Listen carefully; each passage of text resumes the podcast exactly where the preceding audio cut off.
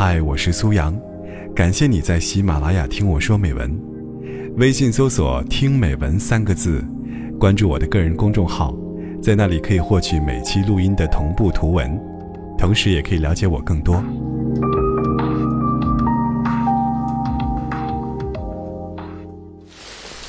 人一辈子会听到很多心里话，我很庆幸，因为我曾经听到过。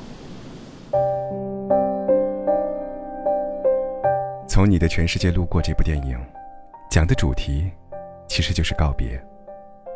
对于陈默而言，他告别的是青春，是记忆，是初见，是过去。对于猪头来说，他告别的是卑微。是不自信，是一个不够爱自己的人。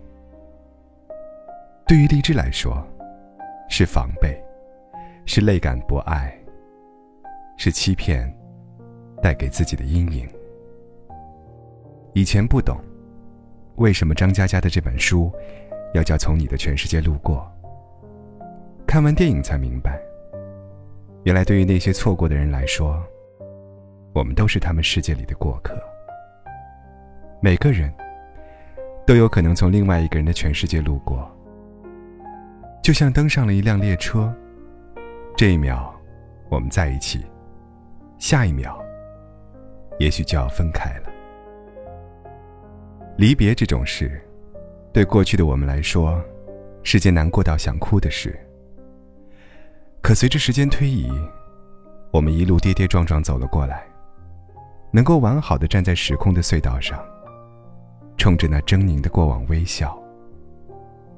无论是那些伤害过我们的人，还是陪着我们走过一段路的人，都将永远留存在我们的记忆里。这就是从你的全世界路过的意义。告别是一种仪式感，它将证明我们的成长。许多时候。感情是一件最说不清楚的事，没有所谓的对与错，也没有所谓的先与后。在一个恰好的时机遇上了，便发生了；在一个恰巧的时间放手了，便分开了。我始终相信命运，一如我相信，离别是相遇的开始。影片的最后。沉默与妖姬在稻城相遇，这也是导演想要传达的一种善意。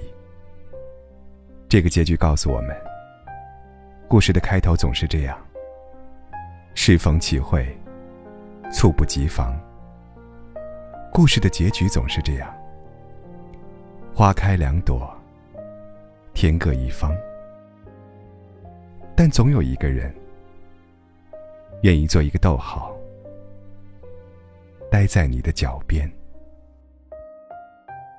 有些人就是用来告别的，错过的都是不对的人。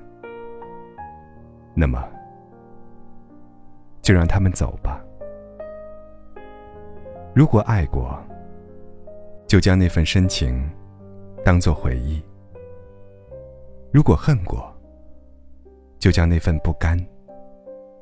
埋进泥土里，